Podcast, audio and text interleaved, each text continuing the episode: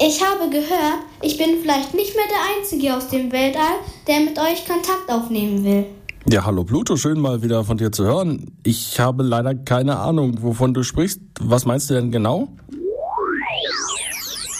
Na, ihr habt doch in Australien so ein merkwürdiges Signal empfangen. Hm? Und das schon 2019. Ah, stimmt, Bekannt ja. wurde das aber erst vor ein paar Monaten.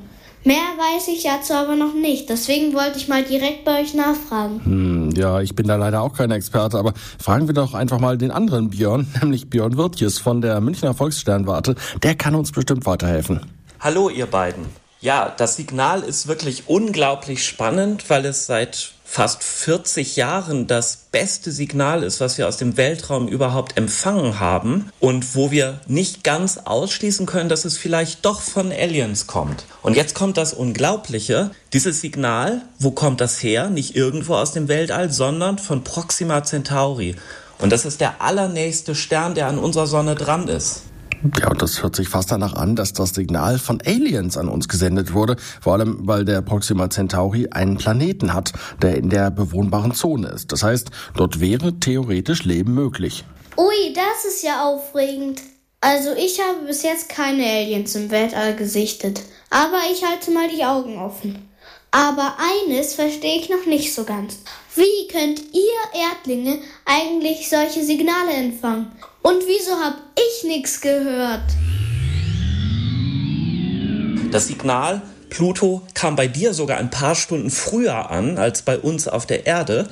Aber du konntest es nicht direkt hören, weil du keine Radioteleskope hast. Wir auf der Erde haben riesengroße Ohren sozusagen, die wir ins Weltall halten. Und das sind Radioteleskope. Die sehen so aus wie die Satellitenschüsseln vom Fernseher, nur in riesengroß, teilweise so groß wie ein Fußballfeld oder wie ein ganzes Stadion. Und schickt die Erdlinge auch Botschaften ins Weltall?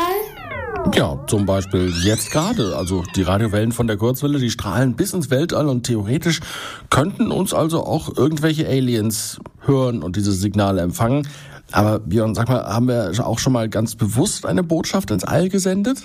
Genau, das ist eine sehr gute Frage, denn warum sollen wir nur zuhören? Wir können ja auch auf Sendung gehen. Und da hat man 1974 die sogenannte Arecibo-Botschaft ins Weltall geschickt. Das Dumme bei dieser Radiobotschaft ins Weltall von uns ist nur, dieses Ziel ist 25.000 Lichtjahre weit entfernt. Das heißt, es dauert 25.000 Jahre, bis unsere Nachricht dort ankommt. Und selbst wenn die sofort antworten, kommt die Antwort erst in 50.000 Jahren wieder bei uns an. Dann bin ich aber gespannt, ob eure Botschaft wirklich mal Aliens in die Hände fällt.